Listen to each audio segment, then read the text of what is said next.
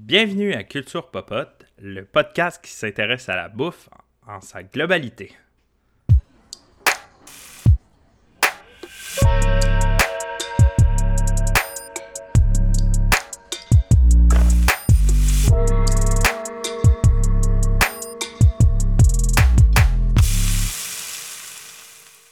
Phil et moi, en fait, euh, Marie-Ève, on a décidé de partir euh, ce podcast-là parce que les deux, on est passionnés de bouffe, passionnés d'alimentation avec nos parcours euh, complémentaires. Donc aujourd'hui, euh, vous avez la chance, je peux dire, d'écouter le premier épisode. L'honneur, je dirais même. Oui, même. à chaque semaine, on va recevoir des invités euh, le plus possible là, qui vont toucher au sujet qu'on va décider d'aborder. Le sujet va varier de semaine en semaine, mais toujours touchant à l'alimentation.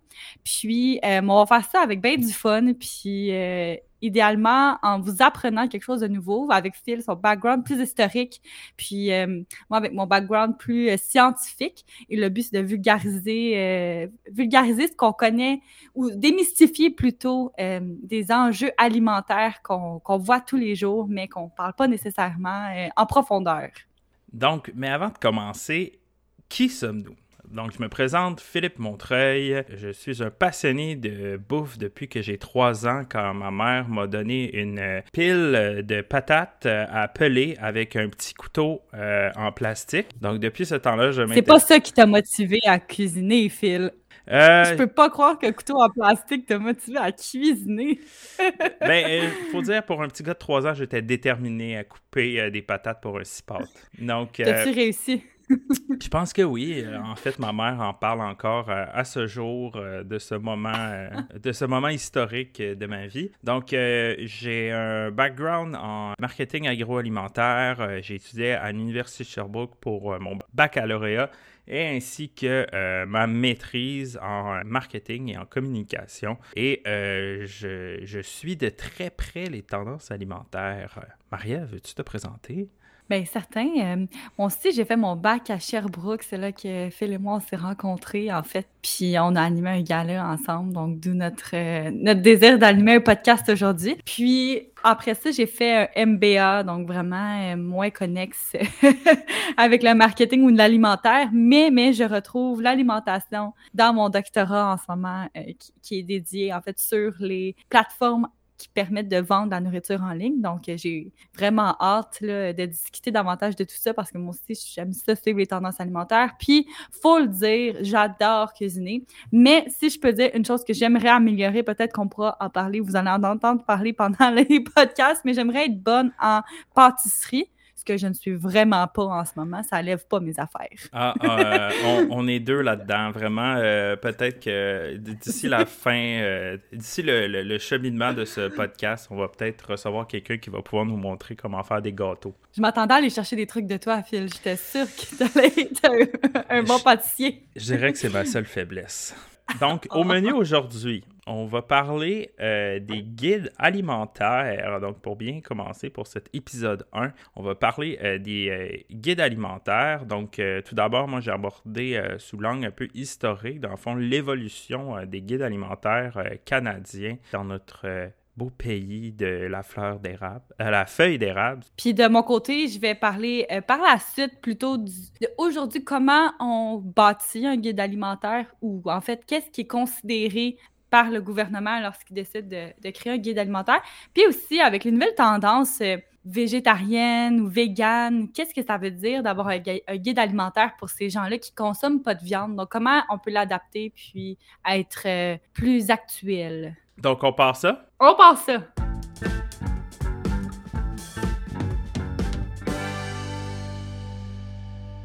Donc, euh, Maria, je suis intrigué de savoir euh, si tu sais, il y a eu combien de règles ou guides alimentaires euh, canadiens depuis le début des temps?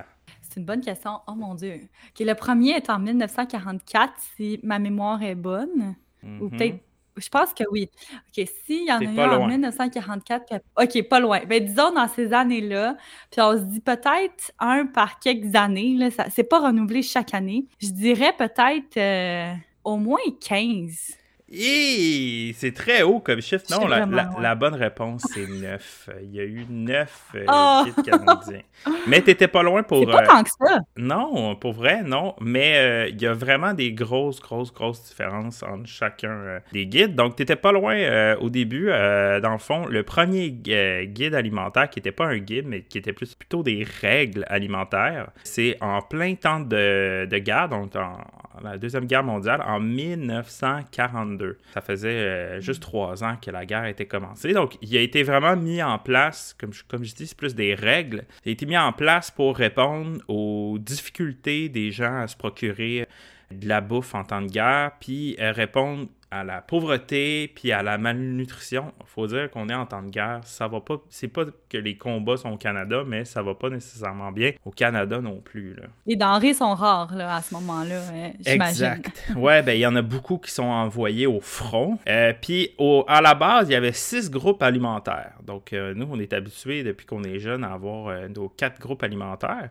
Mais au début, il y en avait six. Donc il y avait le lait, les fruits, les légumes, les céréales et le pain, la viande, le poisson ensemble et les œufs. Donc les œufs étaient une catégorie à part. Ah ouais. Ouais, et les fruits et Les légumes. œufs étaient une catégorie à part. Ouais, exact. Et les fruits et légumes, c'était deux catégories complètement différentes. Donc, on on, on voyait pas encore les similitudes, mettons, en, en termes de valeur nutritive. Mais, euh, Mais encore aujourd'hui, si je peux ajouter quelque chose sur ça, Phil, on, on Ouais. va en parler un peu tantôt, mais dans, dans le guide alimentaire pour les végétariens, il sépare aussi les portions exactes de fruits, les portions exactes de légumes. Donc, même si ça peut être regroupé ensemble, il préfère quand même d'avoir des portions différentes et pas laisser les gens nécessairement choisir. Hmm, hmm, c'est intéressant. J'ai hâte à tantôt que tu m'en parles plus. Puis, euh, dans le fond, ce ce premier guide-là, ben, il donnait la quantité quotidienne, dans le fond, que devrait manger un Canadien. Fait que je te donne un exemple. Deux portions de légumes par jour, des légumes verts de préférence, et crus le plus possible, plus une portion de patates par jour. Les patates étaient une portion à- à part dans la section légumes. Donc, il fallait minimum que durant ta journée, tu aies pris deux portions de légumes plus une portion de patates. Moi, je suis intéressée par le choix des légumes verts. Ouais, Pourquoi verts? Ben, c'est ça. C'est, euh, dans le fond, c'était pour euh, montrer plus comme une, une référence visuelle pour les gens quand ils arrivaient au marché. Puis c'était pas juste les légumes verts, il y avait aussi les légumes jaunes. Ah les- On sait qu'il y a beaucoup de légumes jaunes. Ben oui, beaucoup de jaunes. Euh, moi, je pense, juste comme ça, je pense aux zucchini jaunes, aux poivrons jaunes, euh, au, ben, au maïs, dans le fond. Maïs, c'est un légume jaune. C'est vrai, le maïs, en plus au Québec, euh, ça pousse comme ça n'a pas de bon sens du maïs, donc euh, Ouais. c'était l'élément principal.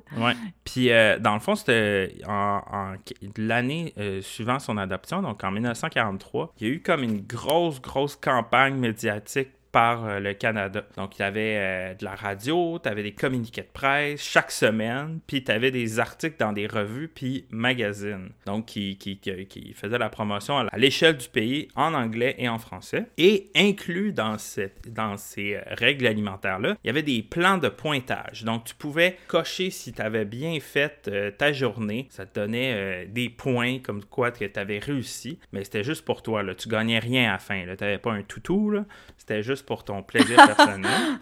Il y avait même il y avait même des plans de leçons pour les enseignants, donc pour enseigner aux jeunes comment enseigner euh, ces règles alimentaires-là. Puis il y avait des listes d'épiceries déjà préparées. Donc tu pouvais juste aller faire ton marché avec la liste d'épiceries du guide alimentaire canadien. Et en plus, ça, ça ça m'a jeté ses faufounes quand j'ai appris ça. Il y avait 10, il y a eu en une année, il y a eu 10 euh, feuillets d'informations qui ont été mis dans les slips de paye à chaque semaine avec différents sujets sur l'alimentation. Dans les slips de Ah, Ouais. Exactement. C'est surprenant parce que c'est complètement dissocié. Exact. Mais tu avais ça dans ta cible de paie. Mais tu en as juste eu 10 fois dans toute, euh, toute ton année. Mais quand même, j'étais quand même surpris. Quand même, dix fois, c'est une fois par mois presque. En Ouais. tout cas, peut-être que pour des. Nous deux étant dans le domaine des communications et du marketing, peut-être que c'est une stratégie de communication qu'on pourrait réutiliser pour innover là, cette... Oui, des médias sociaux. exact. Euh, mais, mais de toute façon, euh, les gens reçoivent, reçoivent leur slip de paye euh, électroniquement. Je sais pas si ça marcherait, là, mais en tout cas, À voir. Puis, euh, qu'est-ce, qui est, qu'est-ce qui est drôle aussi, c'est que le, le, gouvernement a un petit peu euh, a dû reculer un peu parce que les gens trouvaient justement que c'était difficile de se trouver, par exemple, les ingrédients de tout ça, parce que, encore une fois, contexte de pauvreté et euh, contexte de guerre. Donc, le gouvernement a décidé qu'il était recommandé, en fait, de manger les ingrédients sur la liste en premier, puis ensuite, tu pouvais manger d'autres ingrédients, mais que tu pouvais respecter ces normes-là à 70% Donc, si tu faisais 70 quand même, ce qui est un pourcentage élevé. Oui, mais si tu faisais au moins 70 tu étais correct. Mais c'était pas assez clair. C'est pour ça que deux ans plus tard, ils ont fait un nouveau guide alimentaire. Donc, en 1944. Puis, euh, ça, ce qui j'ai trouvé ça un peu drôle, c'est qu'il était, euh, c'était pas fondé sur des vertus de, euh, nécessairement de santé. c'était, c'était plus fondé sur le fait d'avoir une silhouette qui était acceptable et d'avoir une alimentation de base. Donc, il fallait avoir l'air beau. C'est, c'est quoi la définition d'une silhouette? Acceptable. Aujourd'hui, euh, je ne sais pas si ça passerait. non, je penserais pas non plus. Euh, euh, nouveauté, il y a maintenant pas six, mais cinq groupes alimentaires. Les œufs font maintenant partie des viandes et substituts en 1944. Ils ont juste fait deux ans dans leur catégorie à part. Dans le fond, pourquoi, tu sais, souvent on se dit, mon Dieu, il y a, il y a, bien l'accent sur le lait dans les guides alimentaires.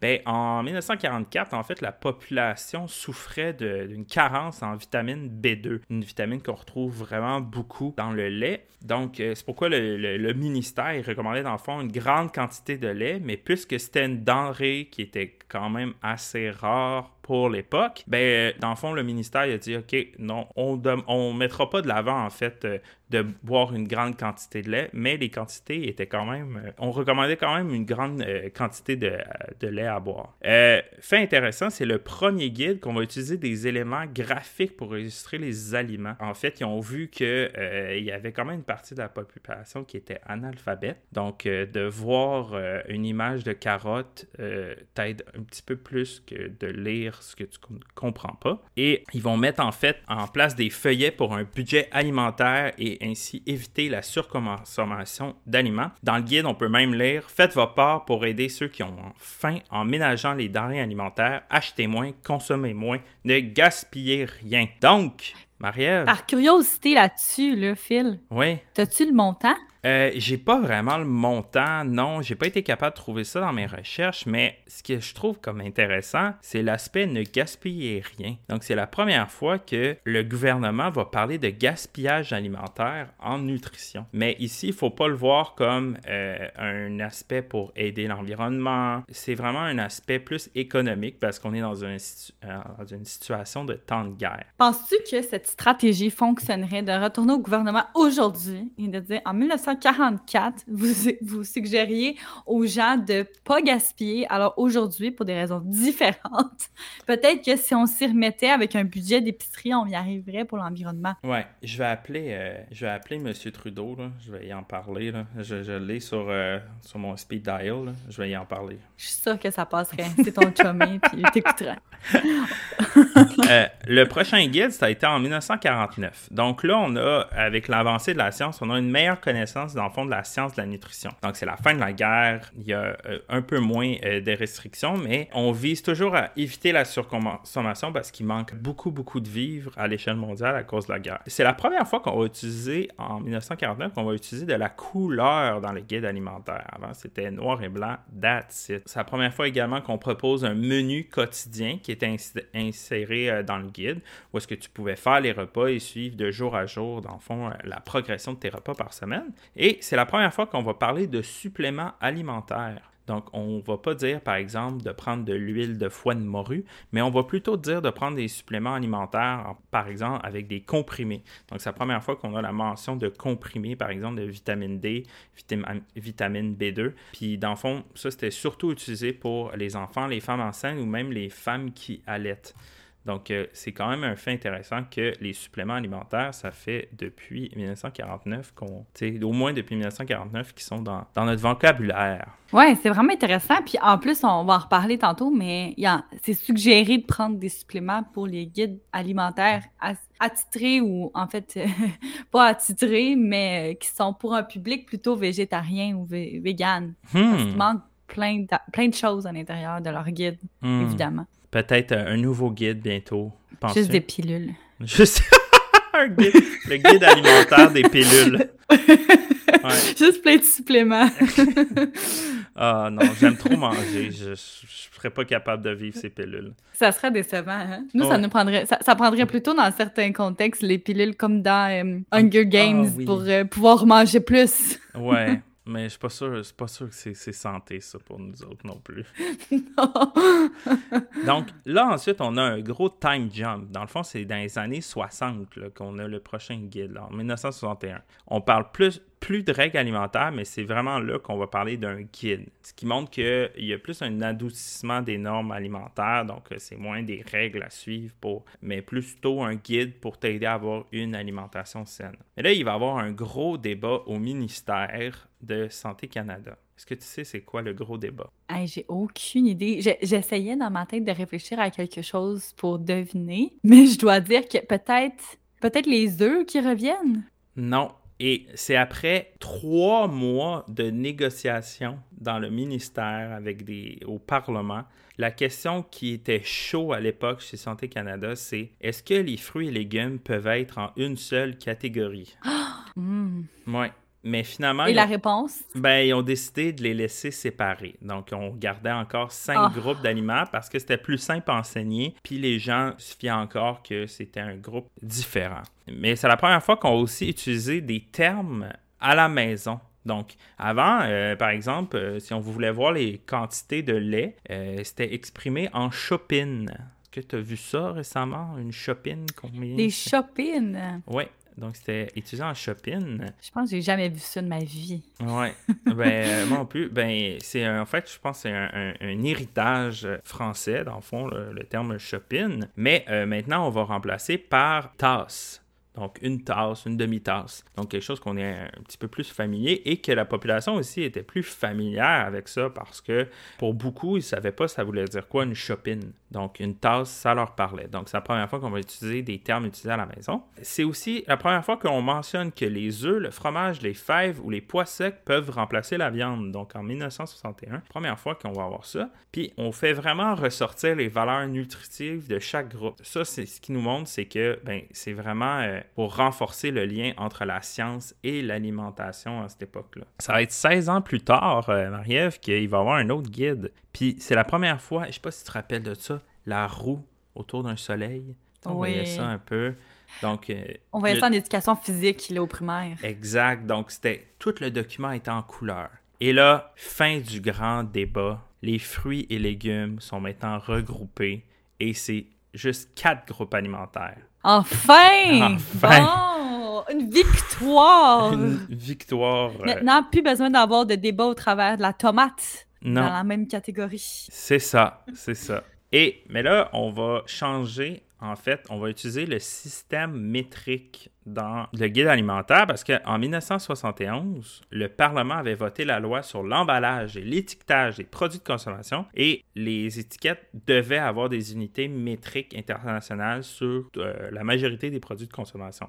Donc avant ça, il n'y avait pas vraiment euh, d'unité de mesure, même si la progression entre l'utilisation des, mesures, des unités métriques au, euh, au Canada se fait encore lentement, puis encore aujourd'hui, on dit encore des tasses, on dit euh, on dit plein d'autres. on parle en, livres et non en kilogrammes, mais c'est la première fois dans le guide qu'on va parler d'unité métrique. Peut-être que tu es triste, mais dans les années 1977, ben, il est plus recommandé de manger une patate par jour. Oh. J'aimais tellement ça. J'aurais aimé ça qu'ils ramènent ça aujourd'hui. Une bonne patate, là. Ouais. Il disait pas comment la cuire. Donc, tu sais, on aurait pu manger des patates frites euh, une fois par jour, puis on aurait été bien correct, là. Tu sais, c'était une façon facile de nous faire manger plus de frites. Ouais, exact. Mais je dois dire que, d'un autre côté, manger une patate par jour, t'imagines la, la redondance? Ça doit être tanné, là, après le troisième jour. Ouais, mais peut-être dans ce temps-là, euh, t'avais peut-être d'autres priorités que la... la... Oui, ce, que, ce, que, ce que tu devais varier euh, dans ton alimentation ou c'est ça. Puis là, quelque chose qui, était qui est vraiment intéressant, c'est que c'est la première fois qu'il y a un guide qui est accompagné d'un manuel pour le guide. Donc, c'était un manuel qui servait à interpréter les informations du guide, puis aider la population à être sensibilisée à l'alimentation parce que la population avait de la misère à utiliser le guide ou à même à le comprendre. Oh, ouais. Ouais. Il y avait des images en couleur, pourtant. Ouais, mais c'était pas assez. Moi, je pense que c'est les unités métriques qui ont joué là-dedans. Ouais. Aujourd'hui, ils ont compris. C'est une assiette avec des plein de bouffe dedans, séparées en quart ou en demi. Ben oui, bien simple. C'est bien straight. Ouais. Le sixième guide, ça a été dans les années 1980, donc 1982. Puis, dans le fond, il a été revu, entre autres, parce que, fait, une analyse puis ils ont vu le lien entre l'alimentation et les maladies cardiovasculaires.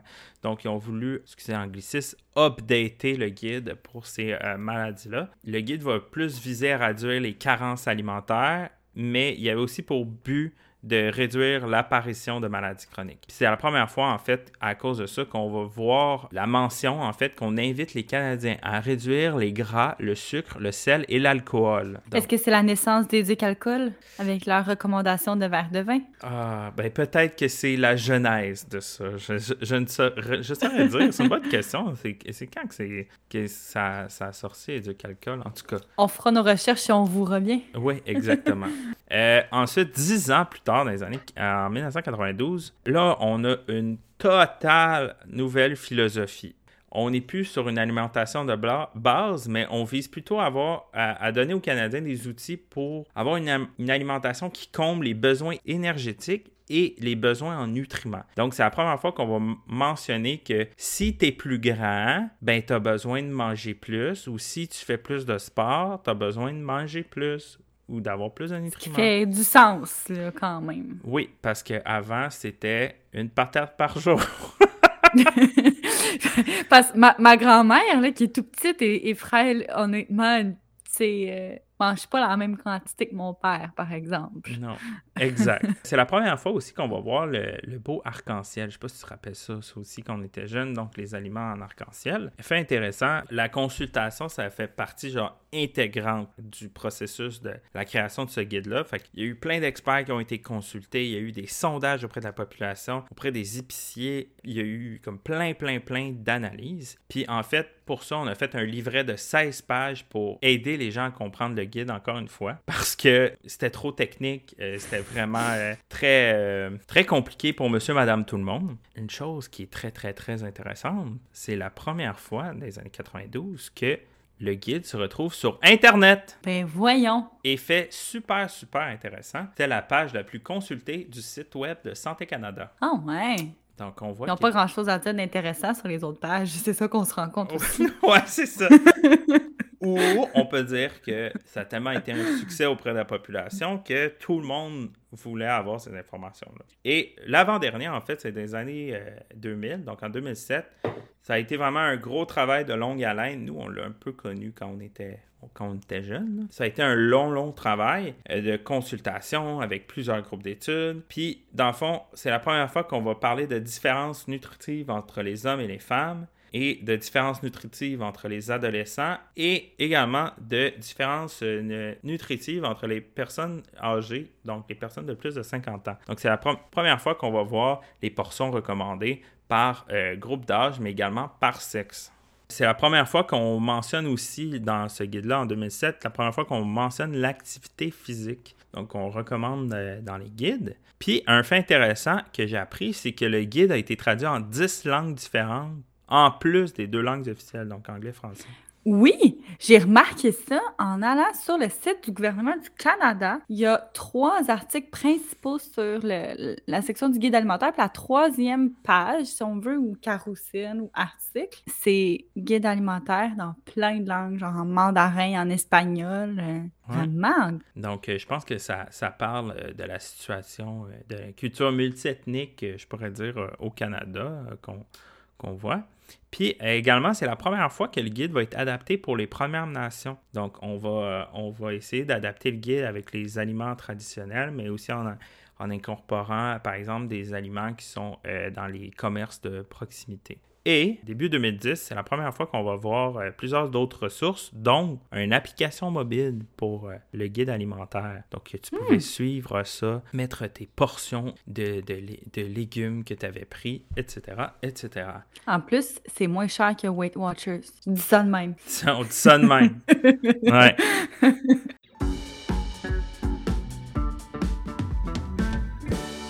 Et c'est là qu'on voit l'apparition du nouveau guide que tu vas nous parler. Le En nouveau guide. 2019. hein? Ben oui. Ben, écoute, je peux embarquer un peu plus dans la portion euh, d'aujourd'hui du guide alimentaire, qu'est-ce qu'on en connaît? Le nouveau guide aujourd'hui, euh, c'est intéressant tantôt que tu mentionnais quatre groupes alimentaires. Aujourd'hui, si vous, avez en tête l'image du guide alimentaire canadien, l'assiette typique qui est présentée, on compte trois catégories plutôt. Donc, je, vous- invite à aller, euh, aller la visualiser. Si jamais vous l'avez pas en tête, ça vaut la peine. Les couleurs sont très vives, là, c'est vraiment intéressant. Mais les, trois catégories alimentaires qu'on peut retrouver, c'est les fruits et légumes euh, qui sont... En fait, c'est écrit manger des fruits et légumes en abondance. Donc, ça représente la moitié de l'assiette actuelle, qui est quand même une grande portion de fruits et légumes. Donc, ça devrait constituer la moitié d'une alimentation quotidienne. Ensuite, on a le corps qui est euh, réservé aux aliments protéinés. Qu'est-ce qu'on retrouve là-dedans? Euh, on retrouve, bon, la viande, le tofu, par exemple, les produits laitiers. Donc, on les a regroupés avec les aliments protéinés, Hmm. le poisson, les œufs. Les œufs ne sont pas catégories à part encore aujourd'hui, euh, malheureusement. Ils ont, pour par- eux. ils ont perdu leur combat en 1944. C'est ça. Ils ne sont pas revenus vainqueurs. Mais, Non. mais si jamais vous êtes fan d'œufs, sérieusement, il y a un site, je pense que c'est Je craque pour toi, mon coco, puis euh, ils ont plein de recettes d'œufs. C'est vraiment le fun comme site internet. si vous savez pas quoi manger pour déjeuner. Ouais, on- Ah, on- on va- là, euh, durant tout ce podcast-là, on va vous donner nos références de sites pour faire de la popote. Fait que euh, voici le premier. Je craque pour toi, mon coco. Euh, après ça, il y a aussi les noix qu'on considère là-dedans, les pois chiches, ces choses-là. Ensuite, la dernière catégorie qui constitue l'autre corps de l'assiette, c'est les aliments à grains entiers comme le blé, le- tout ce qui concerne le blé, là, par exemple le pain, les pâtes, le riz, puis euh, ces substances-là.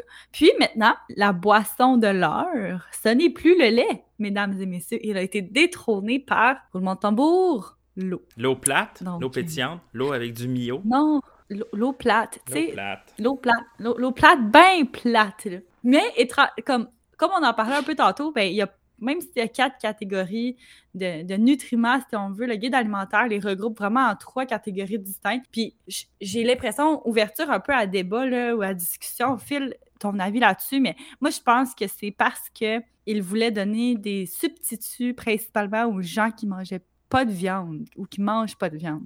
Qu'est-ce que tu en penses? Ouais, ben, je pense que oui, mais peut-être aussi, euh, on dirait que quand tu me, par- quand tu me parlais de ça, j'avais vraiment l'image, euh, tu sais, de l'assiette équilibrée, puis dire que peut-être comme c'est aussi dans le, dans les, dans les courants, en fait, de moins consommer de viande, fait que de peut-être aussi démocratiser ces protéines-là, comme les noix, euh, comme, euh, comme les protéines végétales, pour, euh, je sais pas, pour montrer une autre facette, je pense, des protéines. Ouais.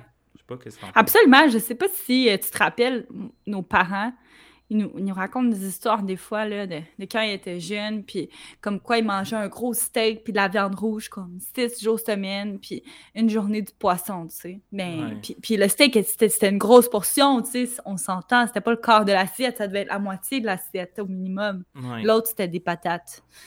Exact, oui. Mais, mais c'est intéressant de voir qu'aujourd'hui, non seulement la viande constitue le corps, ou les protéines du moins constituent le corps de l'assiette, la viande est une infime partie. Puis dans, la- dans l'image, ceux qui l'ont en tête ou, ou ceux qui sont allés la Mais visualiser, dans le fond, c'est une- vraiment une image. là. C'est pas, euh, c'est pas euh, comme dans le fond, c'est des photos. C'est une C'est des photo d'une photos. assiette. Là. Une photo d'une assiette avec des, des beaux fruits, légumes, euh, plein de... Tous les aliments que tu pourrais penser de base pour des recettes sont là. Évidemment, on n'inclut pas les épices ou ces choses-là. Mhm. les huiles, mais on, on inclut les aliments vraiment comme euh, du bœuf, il y a du poulet, du tofu, du yogourt, pas de fromage, mais on, comprend rapidement que le yogourt recouvre les produits laitiers. Mhm. Euh, il y a du saumon, euh, un, un quart d'œuf. Mais ce qui est intéressant dans cette image-là, c'est qu'encore une fois, la viande, dans la portion des aliments protéinés, doit être à peu près là, 25, même pas 25 de l'image. C'est majoritairement d'autres aliments qu'on retrouve. Donc, on montre qu'il y a maintenant une variété d'aliments possibles à consommer dans ce qui correspond aux protéines. Donc, on a vraiment plus de latitude qu'avant. On a plus de facilité à trouver des choses qui vont nous permettre d'avoir notre consommation quotidienne de protéines. Donc, c'est vraiment intéressant d'avoir cet angle-là, à mon avis. Moi, je trouve que les, je suis sûr que les restaurateurs, ils sauveraient de l'argent s'ils utilisaient exactement la portion recommandée euh, du guide alimentaire canadien au niveau de la viande. Ça coûterait tellement moins cher. Mais tu, tu, tu mets ta protéine, bon, c'est sûr, mais peut-être que je ferais un peu le saut si quand j'arrive avec euh, ma petite portion de, de steak, là, mais... Euh, Déjà, manger un tartare au restaurant, c'est miniature et décevant. T'imagines s'ils respectent la portion. exact. Faudrait qu'ils baissent leur prix un petit peu. Ouais, sûrement, Mais sinon, j'ai fait des recherches un peu là-dessus, puis j'ai trouvé pour le guide de 2007, pas lui de 2019, euh, mais j'ai trouvé pour lui de 2007 le processus exact de création du guide alimentaire. Ben, parle-nous de ça. Ben, c'est un schéma assez complexe, donc je vais en parler en général, mais je n'entrerai pas dans les détails parce que je vais vous perdre dans à peu près 10 secondes. Mais, mais, ce qui est intéressant, c'est que le guide alimentaire, ce guide alimentaire-là est, basé sur le guide de 1992 principalement. Puis, il y a deux principales étapes de modélisation qu'il appelle. Donc, dans ces étapes de modélisation, ça c'est dans le milieu à peu près du schéma que je te parlais tantôt, il y a au total sept lignes de schéma, mais dans les lignes de schéma, il y a plusieurs sous-étapes. C'est complexe. Mais ces étapes de modélisation, c'est là qui vont vraiment créer le, guide, si on veut, basé sur des tests, puis des choses concrètes pour ensuite faire leurs leur recommandations puis l'assiette qu'on voit. Donc, dans la première étape, euh, de la modélisation, ils vont vraiment manipuler les, les aliments en vue d'élaborer un modèle d'alimentation idéal. Puis, euh, ça, ça va être en lien avec le résultat de l'examen sur la relation entre les aliments puis les risques de maladies chroniques que tu mentionnais tantôt. Donc, OK. Donc, il n'y a, pas juste euh, l'étape, OK, combien de nutriments donne une portion de carotte, mais ça a-tu une influence sur d'autres maladies? Ensuite, ce qui est intéressant avec ça, c'est qu'une fois qu'ils ont manipulé les composites, on peut des aliments, donc un petit peu plus scientifiques, là, vraiment, ils vont faire l'étape 2 de la modélisation, qui est de tester 500 diètes pour voir dans chaque groupe d'âge et de sexe, pour voir si ça fonctionne. Donc, 500 diètes différentes ou comme ils vont donner, ils vont, donner cette diète-là à 500 personnes? Ils vont créer 500 diètes qui vont simuler pour chaque groupe d'âge et de sexe pour voir s'ils sont capables d'avoir une variété intéressante pour chacun des groupes d'âge en fonction des... Parce que tantôt, tu le mentionnais, le sexe et l'âge ont une incidence sur la quantité d'aliments qu'on va ingérer. Mm-hmm. Donc, ils veulent s'assurer que euh, tout le monde a assez... En fait, peut respecter le guide alimentaire. Donc, c'est des simulations de diètes pour chacun des groupes d'âge et chacun des sexes. Oh mon Dieu, mais ça devait être long collecter tout ça. c'est effectivement. Puis en plus, après ça, les étapes qui suivent, c'est les raffinements. Donc, si jamais ils se sont rendus compte qu'il n'y a pas assez de diète possible, ben, ils leur font. Ils recommencent, puis ils ajustent en conséquence. Donc, euh, il y a une petite flèche dans le dessin qui ramène en haut si jamais il y a un échec. Va qu'on recommence. vous imaginer. C'est ça. OK.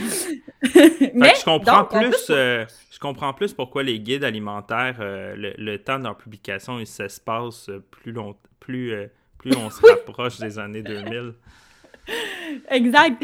Mais moi, ce que j'ai trouvé un peu, euh, pas ironique, mais contradictoire dans le document que j'ai lu, il y, a ça qui est super intéressant, ce schéma-là qui montre que le guide alimentaire est basé sur la science vraiment, puis euh, c'est fait avec en, respectant les, considérations de la santé publique, puis de, tout, tout ce qu'on peut pas euh, s'imaginer en termes de politique gouvernementale. Mais dans le document, il mentionnait que dans la deuxième partie de la modélisation, où on va tester les 500 choix possibles, euh, ben, les schémas possibles avec euh, les aliments prédéterminés, ils vont faire des listes en fonction des popularités des aliments en termes de groupe d'âge. Oh. Puis leur recommandation va varier en fonction de tout ça. Donc, moi, ce que je me demande comme question, et là, je te la demande à toi, Phil, est-ce que tu crois que ça vient biaiser les résultats du guide alimentaire? Et est-ce qu'on peut se fier sur le guide alimentaire par âge autant concrètement? Ben, c'est sûr, si je me mets à l'époque que c'est sorti, le guide alimentaire, par exemple, de 2007, euh, sans trahir mon âge, on va dire que j'étais plutôt jeune. Je, crois que, tu sais, si je me mets à cette époque-là, euh, mettons que tu m'aurais dit euh, qu'est-ce que tu préfères entre du foie de veau puis des Oreos, j'aurais probablement dit des Oreos, tu sais. Donc, euh, peut-être ça, ça reviendrait biaisé euh, là-dessus, mais effectivement, je trouve que ça suscite la question est-ce que, est-ce que justement, euh, il y a certains aliments qui ont, qui, qui, ont été mis plus de l'avant à cause que les gens aimaient juste plus en manger, tu sais? C'est ça. Puis, la beauté de la chose, c'est qu'on ne le saura jamais. Dans mon document, ce n'était pas ah. mentionné. Peut-être que si quelqu'un, un auditeur, trouve la réponse, je serais vraiment intéressée de savoir. Euh, Les secrets. Mais c'est ça. Ils mentionnent, par contre, sont transparents à ce niveau-là, mais ils vont pas plus loin que ça. Donc, ça, c'était en fait aujourd'hui le guide alimentaire. Euh, aujourd'hui. On peut se douter qu'aujourd'hui, c'est à peu près similaire qu'en en 2007 là, sur la façon de concevoir la guide alimentaire. C'est assez, assez récent. Puis, j'ai trouvé une autre chose intéressante que je voulais parler avec toi, là, euh, Phil, mais c'est le guide alimentaire euh, pour les végétariens, pour les Nord-Américains spécifiquement, parce qu'un végétarien en Europe, c'est pas la même affaire qu'un végétarien au Canada. Ah non? ben écoute, selon ce guide-là, c'est juste pour les Nord-Américains. Donc, euh, encore une fois, je, je, ne sais pas trop pourquoi. si jamais on a des végétariens qui viennent d'ailleurs dans notre audience, je vous laisserai confirmer ou infirmer si ça s'applique à vous. Euh, mais ils suivent les recommandations quand même établies par le Institute of Medicine. Donc, je pense que c'est quand même fiable ce qu'on peut s'attendre.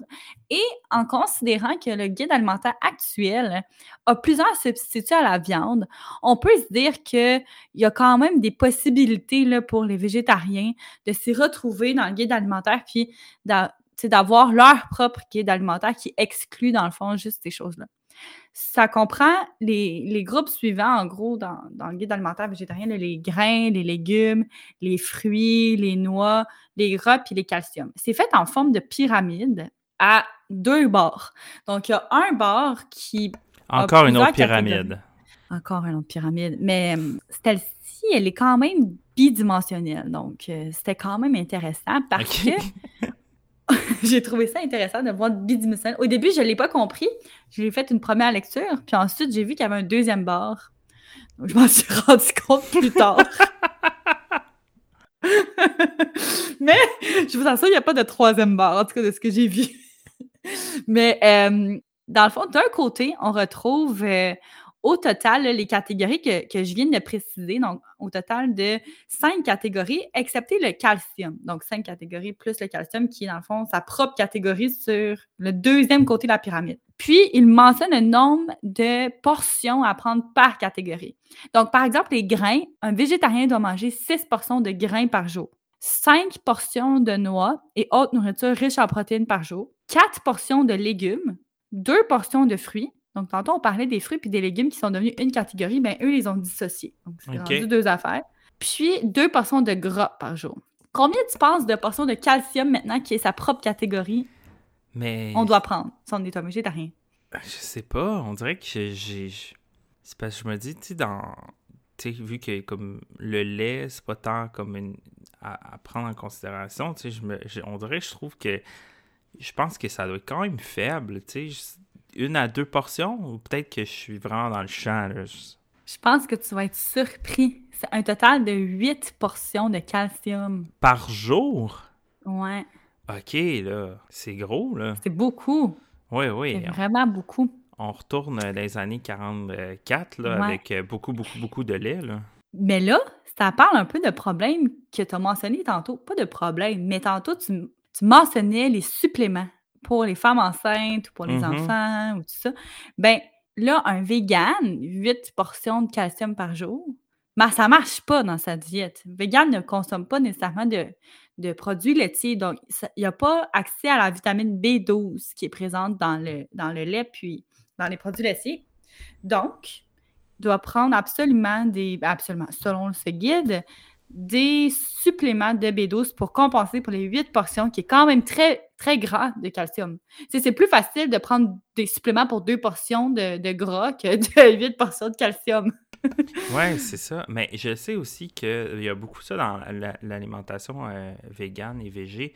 La levure alimentaire qui est en fait de la vitamine B12, puis ça va comme créer comme une texture, puis ça va même, à mon avis, donner un petit goût de, de fromage. Donc euh, ça, c'est le, le truc culinaire euh, de Philippe. Donc euh, je vais essayer d'en mettre en place. Donc, si vous voulez découvrir la levure alimentaire, euh, ça donne vraiment un, un goût de pou un goût de, à mon avis, de, pou- de poulet et de fromage. Hmm, je sais pas si j'aime le mix.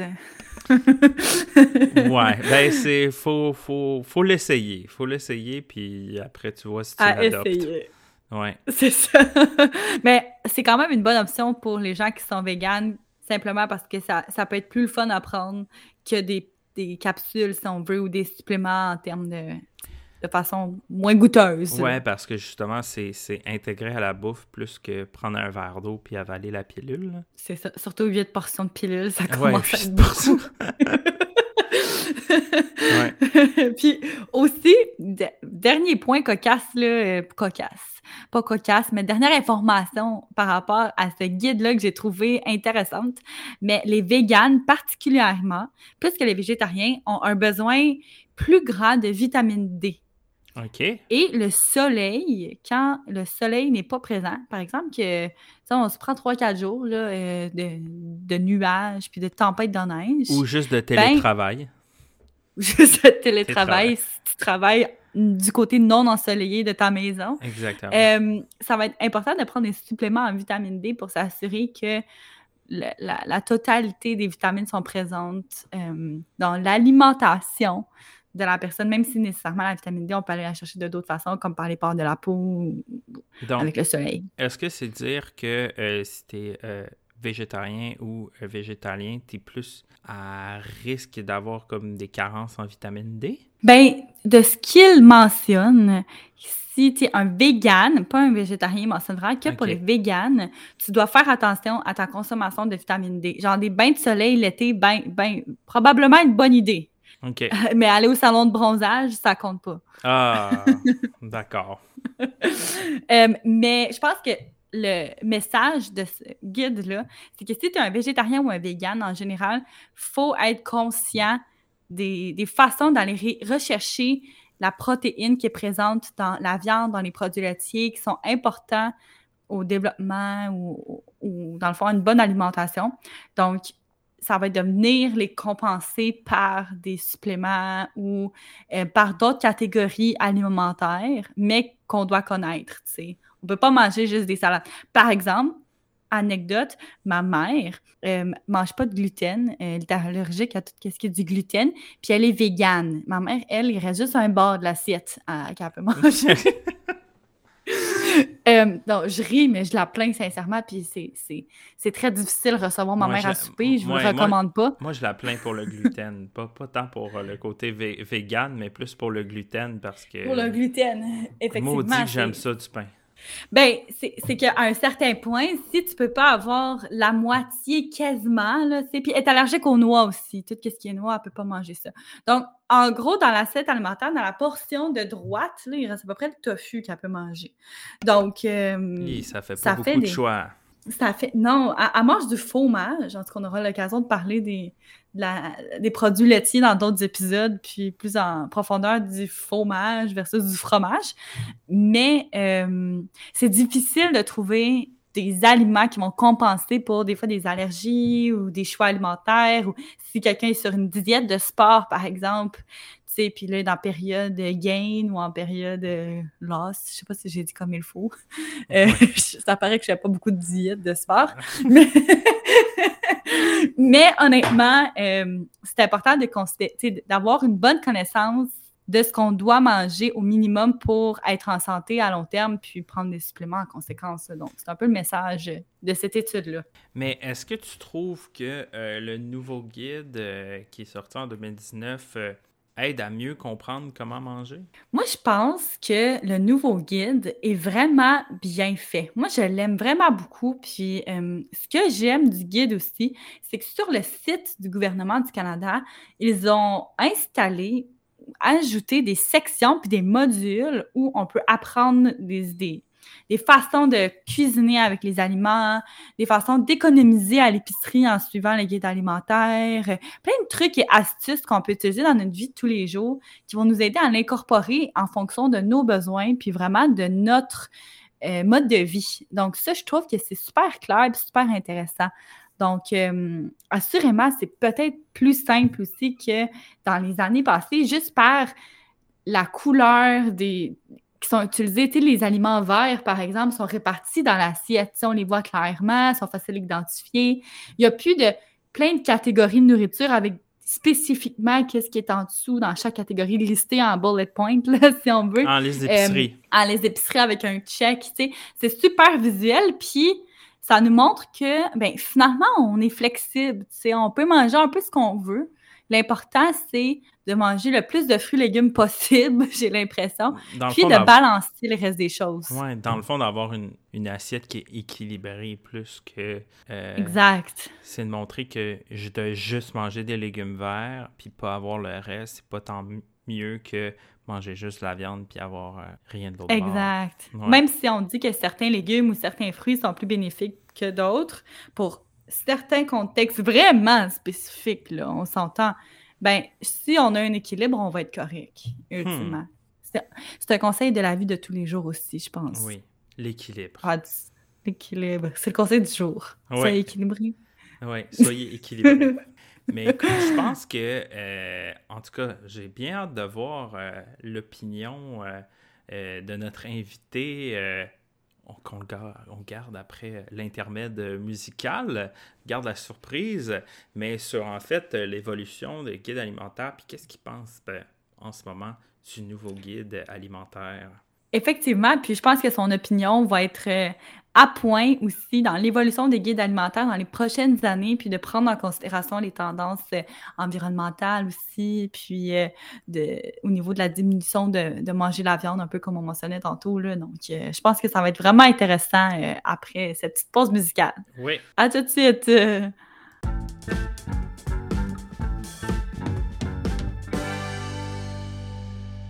Alors, euh, nous accueillons euh, à Culture Popote nul autre que Jean-Philippe Laperrière, chargé de cours à l'École des sciences de la gestion ESG-UCAM au département d'études urbaines touristiques au certificat en gestion et pratiques socioculturelles de la gastronomie qui va venir jaser avec Marie-Ève puis moi de guide du guide alimentaire. Donc, bonjour Jean-Philippe, comment vas-tu?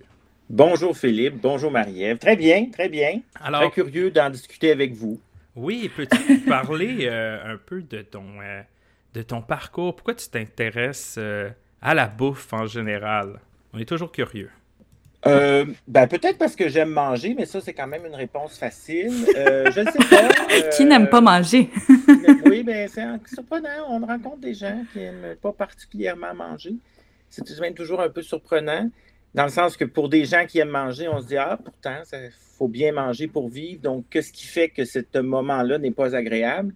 Euh, donc, non, en fait, ce qui m'a toujours, euh, ce qui a fait en sorte que je me suis intéressé plus particulièrement à l'alimentation, c'est que depuis même l'adolescence, à l'époque où j'étais euh, dans un profil plus sciences pures, j'avais fait beaucoup d'expo sciences, ça existe encore, j'avais fait beaucoup d'expo sciences sur l'alimentation, tout ce qui tourne autour de l'alimentation. Euh, dont justement les, besoins nutritionnels. Et euh, rendu à l'université, euh, j'étais passionné par tout le côté vulgarisation. Je voulais vulgariser hmm. les consignes, vulgariser ce qui se dit sur l'alimentation. Donc, j'ai fait j'ai étudié en animation culturelle. Puis après ça, ce qui m'intéressait et ce que je voulais creuser davantage, c'était et ça reste encore la grande question sur laquelle je travaille, c'est pourquoi parle-t-on autant de nourriture?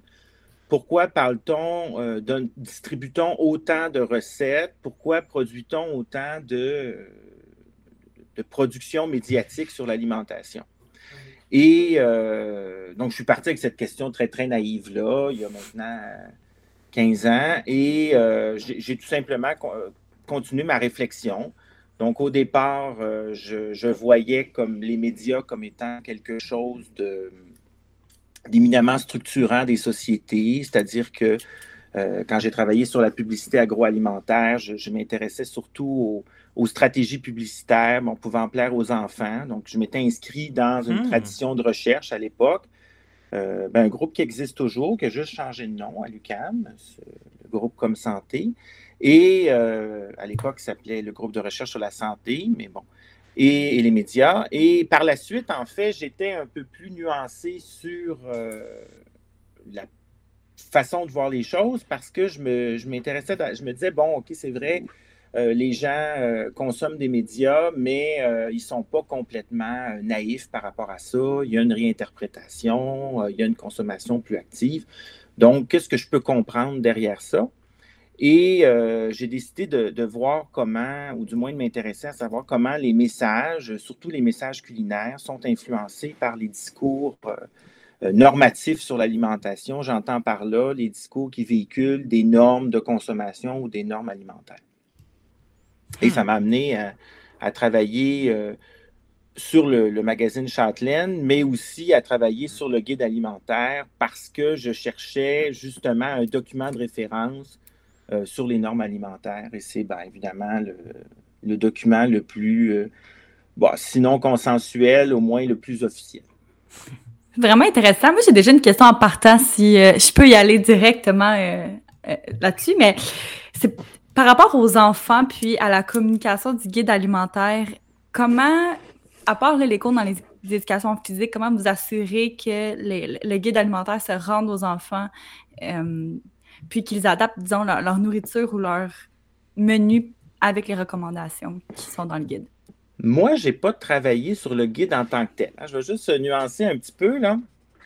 C'est-à-dire que j'ai travaillé sur, euh, bon, dans ma, dans ma maîtrise, j'avais travaillé sur les stratégies publicitaires pour plaire aux enfants.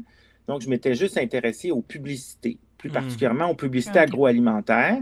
Euh, j'avais ressorti euh, différents critères qui montraient que les stratégies étaient très connues, en fait, que le milieu publicitaire connaissait très, très bien tout ce qui plaît aux enfants, que ce soit l'utilisation de, musique, que ce soit l'utilisation de, de dessins animés. Euh, évidemment, ce que, j'avais montré à l'époque, c'est la, différence assez importante qu'il y avait entre les chaînes francophones et les chaînes anglophones, ce qui est tout à fait explicable par le fait qu'il y a une réglementation au Québec.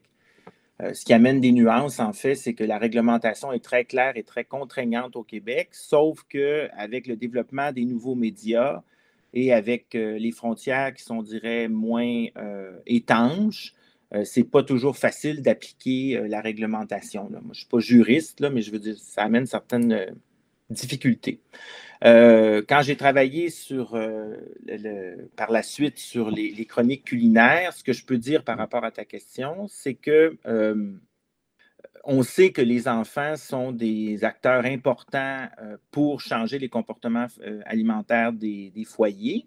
Euh, parce que c'est par eux souvent qu'on est capable d'influencer euh, les ben, c'est-à-dire qu'on influence les parents, qu'on influence toutes les autres.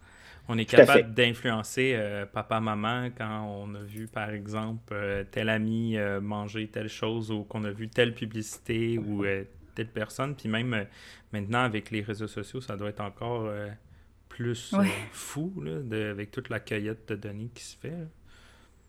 Tout à fait. Euh, par rapport à mes données originales, je dirais, je n'ai pas travaillé sur euh, la question des enfants directement. Ce que je peux dire, par contre, c'est que euh, dans les travaux que j'ai faits quand je me suis intéressé à la transposition des normes du guide dans le magazine féminin Châtelaine, là où ça pourrait éclabousser les enfants, si on peut dire, c'est quand les nutritionnistes ou les diététistes, qui est la même catégorie pour nous au Québec, les nuances se font euh, ailleurs dans le monde, euh, ont investi les magazines culinaires ou les magazines féminins. Et là, ils se sont beaucoup intéressés aux boîtes à lunch. Et ça, c'est surtout les années 70, en tout cas, dans ce que moi j'ai observé. Donc, en s'intéressant beaucoup aux boîtes à lunch, bien là, évidemment, on touche aux enfants parce qu'on s'intéressait à savoir comment le guide, ou du moins comment les normes, c'était pas précisé comme étant le guide, c'était plus comment bien penser des bonnes boîtes à lunch aux enfants.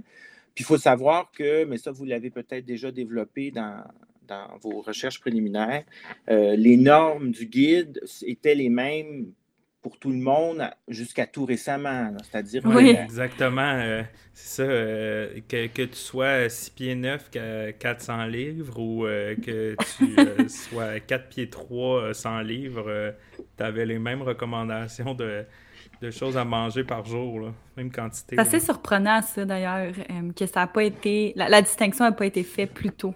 Ben oui, non, là. Euh, c'est-à-dire que euh, je, n'ai pas, je le répète parce que je ne suis pas le spécialiste de l'histoire du guide. D'ailleurs, je pense qu'elle est à écrire. Euh, pour les auditeurs qui sont davantage intéressés, celui qui s'est intéressé à l'émergence du guide, c'est Yann Mosby, qui maintenant est professeur à, Ryson. On va noter ça pour les auditeurs. oui, tout à fait. Yann Mosby qui est historien et qui a travaillé sur l'émergence du guide et, des normes, pas nécessairement dans la, même perspective que moi, mais c'est surtout lui, je dirais. Euh, peut-être aussi Caroline Durand en a parlé peut-être un peu, euh, bien que elle, ses recherches précèdent le guide alimentaire. Donc, elle s'intéresse surtout au début du 20e, voire fin du 19e. Caroline Durand qui est à Trent maintenant, Trent Université. Euh, mais euh, si on se concentre sur ce que euh, moi j'ai fait, c'est-à-dire que sans m'intéresser au guide, il a quand même fallu que je m'intéresse à son histoire, à ses conditions d'émergence, à, ses, raisons d'être, mm-hmm. parce que j'ai utilisé le guide comme référence de normes pour après ça savoir si oui ou non ces normes-là se transposaient dans, les magazines. Donc, dans les chroniques culinaires de Châtelaine, mais bon, j'utilise le mot magazine au sens général. Et donc, je me suis intéressé euh, donc à la naissance euh, du guide et pourquoi. Alors, il faut comprendre que le guide euh, s'inscrit dans un changement paradigmatique euh, de la vision qu'on a de l'alimentation. Donc, avant le 20e siècle, je dirais, la préoccupation était surtout de l'hygiène, c'est-à-dire l'hygiène et salubrité. On simplifie un peu, là. Mais euh, bon, il faut savoir qu'il y a, d'abord une découverte de, des bactéries, une découverte de tous les pathogènes qui hmm. sont, qui sont euh, en fait, qu'on découvre parce que les disciplines scientifiques naissent. Mm-hmm. Exact. Et ça, tout à fait. Et ça, ça va faire en sorte que euh, on, va on va commencer à, à donner des normes d'hygiène et de salubrité Bon, l'exemple le plus éloquent, c'est la pasteurisation du lait, par exemple, dont je parle beaucoup euh, dans mes cours euh, dans les années 25-26. Et euh, ça, ça va réduire la mortalité. Sauf qu'à un moment donné, on plafonne d'un point de vue de, comment je pourrais dire ça, de l'efficacité de ces normes-là. Et on va s'intéresser, surtout avec le contexte de l'entre-deux-guerres, ou de l'après-guerre, dépendamment des préoccupations, euh, on va se demander qu'est-ce qu'on peut faire de plus pour toujours réduire la morbidité ou la mortalité. Et euh, là, l'alimentation devient une préoccupation, euh, entre autres. Mais en tout cas, il y a toutes sortes de manières d'en arriver à cette conclusion-là. Il y a aussi les sociétés en général qui s'intéressent de plus en plus au corps travailleur. Mais pourquoi il y a eu, selon toi, ce genre de déclic-là à cette là que ah, l'alimentation, c'est un enjeu qu'on doit travailler? Ben parce qu'on voulait, euh, ben en fait, c'est le développement des villes. Donc, euh, les villes se développent, euh, le, style de vie urbain se développe aussi, et on veut, on s'intéresse finalement à la vie en ville, on s'intéresse à, comment dire ça, à il y a tout un discours moral derrière ça. C'est-à-dire que la vie en ville est aussi euh, euh, scrutée comme étant une manière de rompre avec la société traditionnelle. Ça, c'est un élément. à creuser. Je ne suis pas nécessaire, je suis pas historien du début du 20e siècle, donc il y a des éléments en détail que je ne connais pas. Mais euh, je dirais qu'il y a ça. Il y a d'une part la, population qui va passer d'une société rurale à une société urbaine. Donc ça, ça va faire en sorte que les gouvernements vont se préoccuper de ces nouveaux styles de vie. Et ça, ça va complètement changer notre rapport à la société, mais aussi à notre alimentation, c'est-à-dire qu'on devient des consommateurs. C'est-à-dire qu'on achète nos aliments. Euh, on ne produit plus vraiment. C'est-à-dire, les gens ont des petits jardins, peut-être, ou pas, mais je veux dire, en ville, ça reste qu'on jardine assez peu euh, par rapport à la campagne. Et euh, une fois qu'on a contrôlé le taux de mortalité par la pasteurisation, par exemple, dans le lait, bien là, on se préoccupe un peu plus du taux de mortalité en général, dans une perspective aussi d'une société du travail. et ça va amener, en fait, une préoccupation sur la santé en général. Il y a le développement aussi de toute la société québécoise. Ça aussi, c'est très complexe et euh, euh, très étendu. C'est-à-dire qu'au euh, début du 20e siècle, bon, les gouvernements sont en train de se construire, les municipalités sont en train de se construire. bon, pour mémoire, on le sait tous, là, mais le Canada, c'est 1867, donc les mm-hmm. choses se construisent tranquillement. Et ça va amener finalement une réflexion sur euh, l'alimentation. Et en fait, ce qu'on va se rendre compte, c'est que ce n'est pas nécessaire que les gens ne fassent que manger des calories. Mmh. Donc, euh, au départ, tout ce qu'on se disait, c'est que les gens doivent consommer de l'énergie, de l'énergie pure. Sans être défini en catégorie nécessairement. Sans être défini en catégorie. Tu peux manger 14 euh, bâtons de beurre si ça te donne ton énergie pour ta journée, c'est correct. Ben, effectivement, euh, c'est pas, pas complètement. Euh, bon, on peut caricaturer, mais je pense par exemple à, Julia, Julia Sergo, euh, bon, que tu connais bien, ou en tout cas que certains peut-être peuvent connaître, qui est à l'UCAM, qui, comme historienne, a travaillé entre autres sur le sucre au début du 20e siècle. Et à l'époque, on voyait le sucre comme une manière de nourrir à peu de frais les plus pauvres.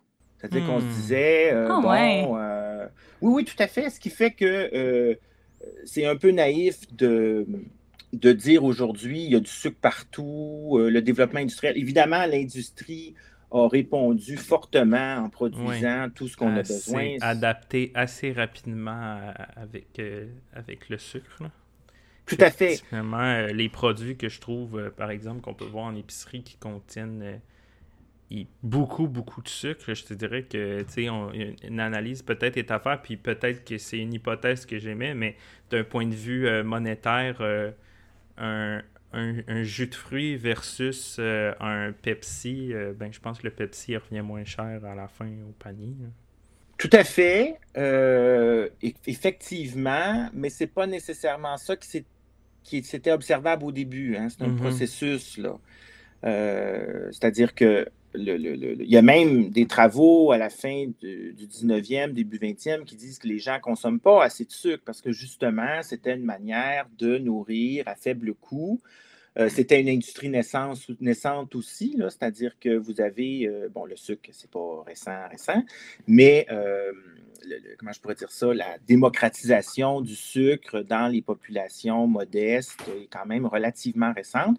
Donc, il y a eu une éducation à faire. Euh, c'est-à-dire que quand le sucre était une denrée rare, c'était juste euh, les gens fortunés qui avaient accès au produit. Mais quand c'est devenu euh, un produit de masse, notamment avec le développement de la betterave, là, là les choses, on cherche des clients. On cherche finalement une population qui consomme du sucre. Mais enfin, donc, les, donc, euh, on commence à se préoccuper, c'est-à-dire qu'on se rend compte qu'une fois qu'on a euh, géré les normes sanitaires, il n'y a pas, on plafonne en fait sur la morbidité et la mortalité. Donc, on se dit, là, il faut peut-être contrôler davantage l'alimentation. Et à cette époque-là, on va s'intéresser, on va se rendre compte qu'il y a une alimentation minimum. Et euh, c'est l'alimentation minimum, en fait, qui va, qui va amener les premières normes alimentaires c'est-à-dire hmm. ceux qui ont été produites à la fin des années 30, euh, au début des années 40. Euh, bon, c'est là-dessus que Mosby a fait des travaux originaux parce que lui s'est intéressé aussi à quelle population a servi pour les expériences sur l'alimentation, ce qui est un peu malheureux. Hmm. Ah. pas Ah. plus loin. Mais euh, On dirait que tu as piqué ma curiosité. Qu'est-ce que tu veux dire par expérience? Et malheureuse. Euh, ben, je ne connais pas tous les détails de ces. Je veux dire, quand on fait avancer nos travaux, on s'intéresse à certaines parties du travaux des autres. Euh, il y a des travaux qui ont été faits, je pense, sur, euh, sur les Premières Nations. Euh, il y a des Mm. expériences qui ont été faites. Euh, bon, la nature exacte des expériences, euh, je ne les connais pas. Euh, mais euh, je sais qu'il y a toutes sortes de populations qui ont servi à expérimenter certains régimes alimentaires. Euh, bon, euh, et ça, il faut avoir conscience que la première partie du 20e siècle, il y a énormément de monde qui ont souffert de tests cliniques pour comprendre l'effet de régime alimentaire. Oh Euh, Ah y ouais. c'est fou. ah ben oui, ben pas nécessairement au Québec ou au Canada, mais je pense par exemple à, à Tristan Landry à Sherbrooke qui travaille sur les nourritures totalitaires, puis qui s'est intéressé à, comment la- le régime nazi, par exemple, a construit tout un régime alimentaire et a nécessairement fait aussi des expériences dans ce sens-là. Mhm. Ouais, je Donc, mais là, vous dépassez le- parler. Tristan, oui, très intéressant, très sympathique aussi. Euh, Donc là, ça dépasse un peu mes compétences. Là. Je suis vraiment désolé, mais, euh, Mais non! tout ça pour dire Non, que- non, on s'en va dans une direction qui n'était pas celle envisagée. On est juste trop intéressés Ouais, par ce que ça. tu nous racontes.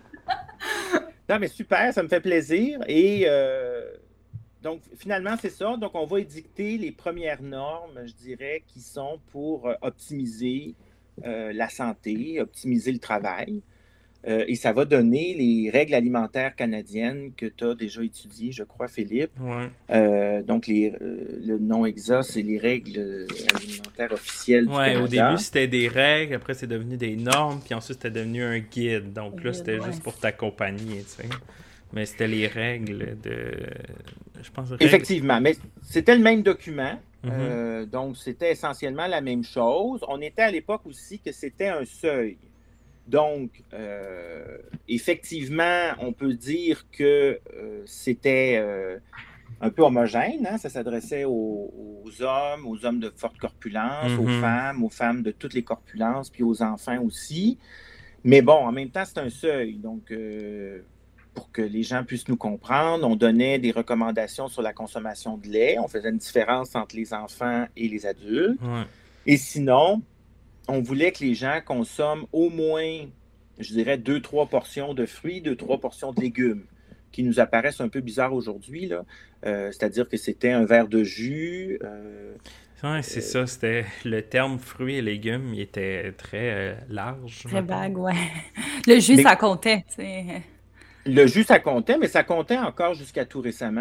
Ouais. C'est assez Ouais. récent là, que ça a sorti. Et d'ailleurs, bon, euh, euh, c'est un problème, je dirais, de conjoncturel qui fait que le jus est sorti parce que, en fait, c'est le développement des jus industriels qui est peut-être le plus gros problème. Parce que qu'est-ce qu'on repro- on reproche au jus, c'est euh, ben, évidemment de perdre une partie du fruit Ouais. et faire en sorte qu'on consomme trop de fruits d'un coup. C'est-à-dire que manger une pomme, vous avez quand même une certaine satiété. Pour boire un jus de pomme, vous avez peut-être l'équivalent de 3-4 pommes. Donc, finalement, vous concentrez autant les sucres que euh, des éléments qui sont très bons, mais trop importants dans un verre de jus de pomme. Donc, mais à une époque où est-ce que d'une part, l'offre de produits était complètement différente, il faut quand même l'avoir en tête. Ouais, c'était. Les Euh, denrées étaient aussi plutôt euh, rares déjà à, à l'époque, comme en, en pleine guerre, puis même au lendemain de la guerre, c'est pas tout le monde qui avait accès à tous des beaux fruits et, légumes. là. Fait que peut-être le jus était tentant. Du moins, j'aimais ici une hypothèse, mais. Je ne sais pas si j'irais jusque-là. Moi, je ne suis pas historien là, de, de l'offre des produits de cette époque-là, mais je dirais que c'était une, solution. hein. C'est-à-dire que si on retourne à l'essence des règles de 1942, ou en tout cas du moins euh, ceux des années 40 et euh, ceux des années 40 et début 50, euh, c'était c'était des éléments qui permettaient d'assurer aux gens le minimum, donc une pomme de terre, un légume vert, un légume, il me semble qu'on dit un légume coloré, un légume vert. Euh, Ouais, les couleurs, c'était vert et jaune qui étaient recommandées. Oui, c'est ça. Ça, on se posait la question d'ailleurs dans notre première portion du podcast, là, mais Ouais. pourquoi la couleur vert et jaune? Est-ce que tu as une réponse à ça? J'ai pas de réponse officielle. Euh, ce qu'on apprend sur euh, les guides quand on s'intéresse un peu à l'histoire, c'est que ça mettait de l'avant euh, les connaissances de l'époque. les connaissances au début du 20e siècle étaient peut-être un peu moins étendues qu'aujourd'hui, mais je pense qu'on avait conscience que le légume vert a des propriétés différentes des légumes des autres couleurs, tout simplement. Euh, je pense que les légumes verts, euh, bon, c'est souvent associé au fer, là, sans surprise. Euh, c'est pas toujours nécessairement si vrai, mais il y a quand c'est quand même un, indicateur. Et de la même manière, les légumes des autres couleurs ou les fruits des, des, autres couleurs permettent de, de, faire un peu une distinction. les fruits colorés ou le jaune fait plus référence à certaines vitamines, par exemple. Ah. bon, vous savez que la bêta-carotène est, est colorée. Donc, c'est ce qui explique la couleur, en fait, de, ben, la carotte, euh, mm-hmm. qui est orangée. Et euh, de la même manière, le lycopène permet la couleur de, je m'espère pas me tromper, de la tomate.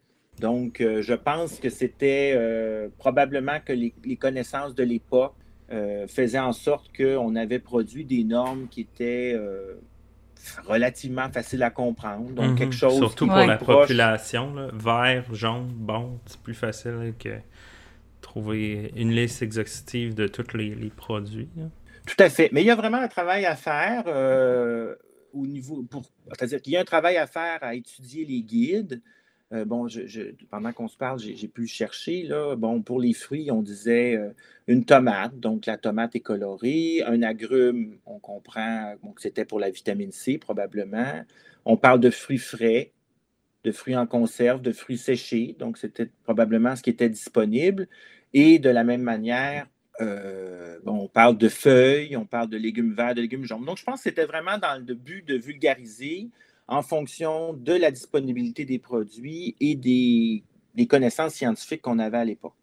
essentiellement. ça m'amène à une autre question. Aujourd'hui, euh, il y a encore des légumes qui sont reconnus pour améliorer certains aspects de la santé ou certains euh, qui ont certaines propriétés différentes. Par contre, dans le guide alimentaire, là, euh, aujourd'hui, on voit vraiment une grande variété de fruits et légumes. Est-ce que tu penses que cette variété-là est vraiment meilleure ou on doit se concentrer quand même plus particulièrement sur certains aliments que d'autres? Ah ben là, moi, je ne suis pas nutritionniste, par contre. donc, je ne veux pas m'embarquer euh, dans une analyse nutritionnelle. Par contre, euh, je dirais que, euh, bon, l'évolution des normes alimentaires dans le guide, c'est d'une part, ben, c'est d'une part la disponibilité des produits qui évolue énormément. Euh, d'ailleurs, on l'observe euh, à partir des éditions subséquentes, donc à partir des années 60, mais peut-être surtout les années 70, l'édition de 77 ou 82, on remarque euh, qu'il y a de plus en plus, dans les exemples qui sont présentés ou dans l'iconographie, des, plus d'aliments. C'est-à-dire qu'il y a plus de variétés, donc on, a un peu plus d'échanges sur... et on va aussi insister sur d'autres conditionnements. Donc, dans les premières éditions, on va parler de légumes en conserve ou de fruits en conserve. Évidemment, aujourd'hui, euh, on va parler de surgelé ou on va parler de frais. Donc, il y a une question de disponibilité de produits. Euh, ça, c'est officiel. Euh, dans un deuxième temps, il y a aussi, je pense, l'évolution ethnique de la société québécoise. il y a eu tout au long des éditions du guide plusieurs euh, revendications qui ont été faites par plusieurs communautés ou tout simplement par les, utilisateurs, c'est-à-dire les nouveaux produits qui sont arrivés sur le marché. Euh, je pense au tofu, par exemple, qu'il a bien fallu insérer à un moment donné. Euh, sinon, certains fruits, on, peut facilement comprendre que les nouveaux fruits s'inscrivent dans la catégorie fruits, mais dans le cas des céréales, par exemple, quand plusieurs céréales se sont rajoutées, ben, il a bien fallu les intégrer tranquillement. Euh, tout simplement pour euh, que les gens n'aient pas l'impression de manger des, aliments qui sont hors normes. Mm-hmm. je dirais que c'est les deux explications qu'on peut donner. Je ne pense pas me tromper, c'est-à-dire à la fois la disponibilité et euh, qui, sont concomitants en plus. La disponibilité mhm. vient du développement, euh, la mondialisation, puis en même temps, la mondialisation amène aussi euh, une curiosité de d'autres produits. Essayer Absolument. d'autres choses. Puis on le voit aujourd'hui sur le guide alimentaire, la variété des aliments, elle est quand même très grande. Euh, on en parlait dans la première portion du podcast, mais par exemple, au niveau des, euh, des protéines à prendre, ben, la viande ne prend plus tout l'espace dans l'assiette. On peut voir pas mal plus de variétés, genre du tofu. Les produits laitiers sont même inclus maintenant dans les protéines, euh, les noix. Il y a plein, y a plein d'options possibles. Puis, justement, ça, ça m'amène à la question, là, comment, comment tu pense peut-être que le. on fait des suppositions, là, évidemment, mais que le guide alimentaire va évoluer dans les prochaines années, considérant tous les changements alimentaires, autant en termes de végétarisme, puis de véganisme. Donc, est-ce que tu penses que ça va affecter le guide alimentaire? Du moins, en regardant, tu sais, par exemple, sur les questions que tu t'es posées un peu, puis en, mettons, côtoyant euh, les guides alimentaires, est-ce que tu vois comme une une évolution, du moins euh, une possible évolution euh, dans les prochaines années? Bien, évidemment, le guide va certainement s'ajuster euh, ben, aux nouveaux produits qui se présentent, aux, nouvelles injonctions aussi qui viennent de, de la diversité culturelle. en fait, le guide, en ce sens-là, a toujours évolué aussi graphiquement, hein, c'est-à-dire que pour ceux qui ont, été voir ou qui ont vu le guide dans, ses premières versions, bon, c'était des lignes de texte. en même temps, c'était une époque où... Noir et blanc, that's it. noir et blanc. Mais bon, on était à une époque aussi où les journaux étaient quand même beaucoup moins graphiques qu'aujourd'hui. Euh, mais c'est facile aussi de voir les écarts, c'est-à-dire que le premier guide de 42 est que des lignes de texte noir et blanc, comme tu le dis. Le guide de 2019, lui, est complètement... Euh, interactif. Là. C'est même mm-hmm. pas un document. Ben, je ne sais pas si on en a une version imprimée. Ça, j'avoue que je reconnais que je n'ai jamais validé. Euh, parce que j'ai peu travaillé sur le guide de 2019. Mais une chose est sûre, c'est qu'aujourd'hui, pour consulter le nouveau guide, euh, vous avez l'image, l'iconographie très parlante, qui est l'assiette avec les proportions dans l'assiette. Oui, puis il y a même en plus plein d'affaires sur le site web. On en parlait aussi dans la première portion du podcast, mais des conseils, des vidéos, euh, des affaires, là, ça en a pu finir. C'est super, honnêtement, euh, bien fait. Oui, c'est ça. Il y a beaucoup de choses, euh, mais ça invite le, mangeur, si on peut dire ça comme ça, ou la mangeuse, à surfer sur le, ou du moins à, se promener sur le site pour essayer de trouver à la fois des propositions de normes alimentaires, ou euh, des bonnes pratiques, parce qu'on recommande aussi de manger ensemble, de cuisiner, de prendre le temps. Donc, il y a toutes sortes de choses. Donc, qu'est-ce que pourrait être la prochaine tendance pour répondre à ta question? Bien, d'une part, euh, c'est sûr qu'on va introduire des nouveaux produits. Euh, je ne peux pas dire que je suis particulièrement inquiet des nouveaux régimes alimentaires parce que déjà, euh, dans le guide actuel, euh, comme on a redivisé les groupes alimentaires par protéines et par végétaux, bien, il y a déjà des protéines végétales qui sont proposées. Donc, ça, ça c'est pas énorme. Peut-être que ce qui pourrait changer, et là, ça va demander encore une fois un changement paradigmatique assez important, ça va être peut-être d'inclure aussi euh, les autres cultures ou les autres manières de se représenter la bonne alimentation. Parce que si le guide cristallise euh, les connaissances scientifiques et ce qu'on sait sur la bonne alimentation, il est assez peu intégrateur des autres manières de se représenter la bonne alimentation. Mm-hmm. Donc, on va dire aux gens, euh, ah oui, mais c'est juste une illustration, vous avez juste à le transposer dans vos, dans vos pratiques quotidiennes. Mais pour le voir dans le milieu communautaire, autre milieu où je travaille en sécurité alimentaire, ben, il y a beaucoup de gens à qui ce n'est pas très parlant, les représentations qui sont euh, utilisées actuellement dans le guide, parce que ce ne sont pas des aliments qu'ils qui, consomment, ce ne sont pas non plus des manières de présenter les aliments qu'ils consomment. L'assiette, par exemple, du guide euh, est euh, très européenne dans la manière de le présenter, je dirais.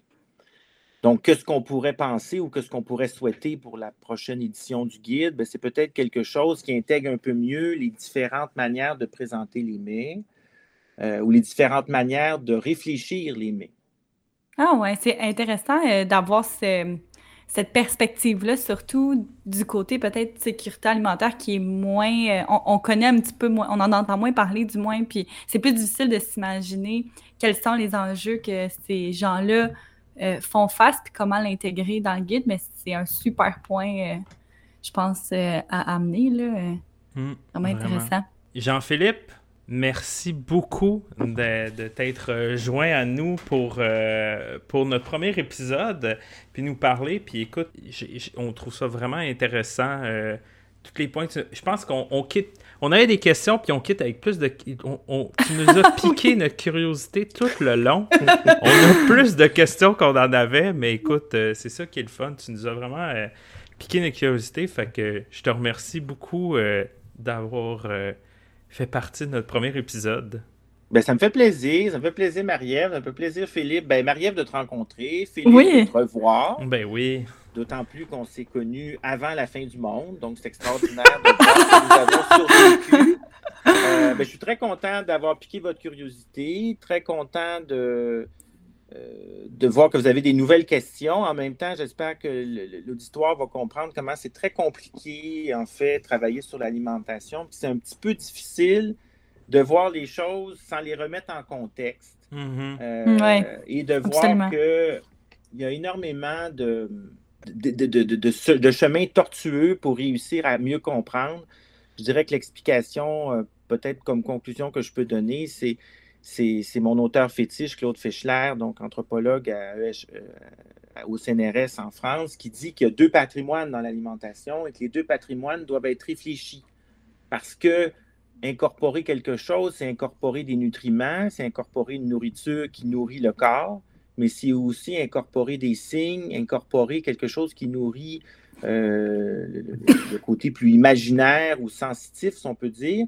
Les deux doivent nécessairement communiquer. Donc, c'est très difficile de... On ne peut pas les exclure un de l'autre. Donc, les normes alimentaires peuvent recommander ce qui nourrit le corps, mais ne doivent pas oublier ce qui nourrit euh, l'individu, l'identité euh, du mangeur ou de la mangeuse. Mm. Et de la même manière, euh, on ne peut pas euh, manger euh, des, éléments qui nourrissent pas le corps et qui seraient seulement, en fait, on peut, là, d'une manière spirituelle, on a des nourritures spirituelles, mais ça ne nourrit pas longtemps. Non, ça Donc, donc c'est ça qu'il faut avoir en tête et même quand on regarde les normes, il faut l'inscrire dans une réflexion sur toute une conception éminemment changeante dans les 100 dernières années hmm. sur l'alimentation, la bonne alimentation et en fait, de quelle manière présenter ces normes-là ou ces guides-là aux, gens? Bien, merci. Je pense que ça conclut vraiment bien les points que tu as amenés aujourd'hui. Mon Dieu, c'était des mots de Claude Fischer. Euh, c'est telle sagesse. Ah! oui. écoutez, c'est quelqu'un que j'apprécie beaucoup et que j'encourage tout le monde à, bien lire. Donc, euh, mais c'est sur, ce, sur cette belle note que notre podcast se termine pour euh, ce premier épisode. Donc, on est super excités euh, d'avoir enregistré ce premier épisode-là avec toi. Donc, merci encore infiniment. Puis, euh, on se retrouve dans un deuxième épisode pour parler d'un autre sujet, tendance alimentaire, en essayant de, de découvrir l'histoire au travers cette tendance. Puis, la science derrière tout ça. Donc, euh, on se retrouve dans un prochain épisode. Merci à, tout le monde prochaine. qui nous a écoutés. Merci. Au revoir.